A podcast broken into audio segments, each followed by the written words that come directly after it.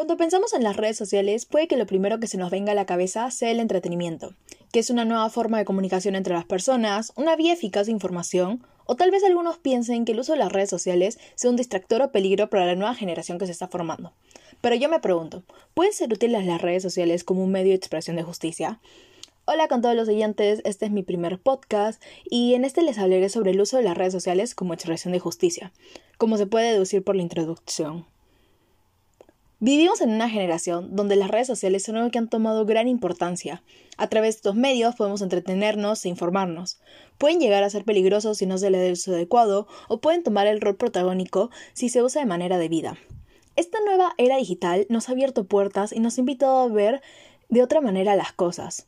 En los últimos años, las redes sociales han servido para poner a prueba nuestro sentido de la justicia ha habido situaciones que se han sacado a relucir gracias a los medios, situaciones de las cuales todos deberíamos estar informados y que gracias a las redes sociales han sido expuestos, como por ejemplo la violencia, la violencia hacia la mujer, la violencia en las calles, etc. El abuso de autoridad, las crisis sociales, políticas y económicas, entre otros ejemplos. Estos no quedan invisibilizados. Verbigracia, un caso en el que se usaron las redes sociales, fue las protestas para obtener la renuncia del expresidente Manuel Merino, acá en Perú. Muy aparte de las marchas, se brindó información a través de las redes sociales. Había publicaciones en Instagram intentando informar al resto del mundo lo que estaba pasando con el Perú. Lo mismo pasó con la red social Twitter. A través de estos medios, muchas personas, tanto fuera como dentro del país, podían saber qué pasaba con el Perú. Se publicaron videos mostrando el abuso de poder que se presentó en esos días y el cómo actuaban los policías de una manera beligerante. Compartían la lista de los desaparecidos con la mayor información recaudada. Habían personas haciendo transmisiones en vivo para que todos vean lo que realmente sucedía en las marchas y cómo era que se desataba todo el caos. En este caso, las redes sociales ayudaron mucho más que los medios televisivos, los cuales apañaban y trataban de esconder cómo es que en verdad se daba la situación.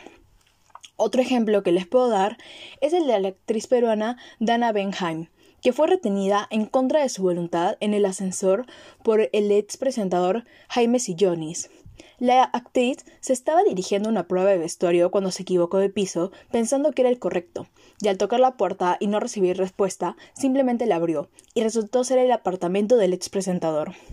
Fue ahí donde él la mantuvo retenida y donde Dana Benheim empezó a grabar lo que estaba viviendo. Ella compartió este video por su cuenta de Instagram. A través de este medio, muchas personas le mostraron su apoyo ante el suceso que había vivido. Aparte del apoyo, el que compartiera este video dio visibilidad a una situación de abuso y violación al derecho de libertad. Este video rápidamente se viralizó y pronto muchas personas y medios televisivos estuvieron hablando acerca de la situación de la actriz y el ex presentador. En conclusión, podemos analizar cómo es que las redes sociales son más que una fuente de distracción, entretención o pérdida de tiempo. Estas sirven también como un medio de expresión para poder ver con otros ojos lo que sucede en general con las distintas situaciones que pasan en el país y con el país, ayudándonos a concientizar y exteriorizar la justicia.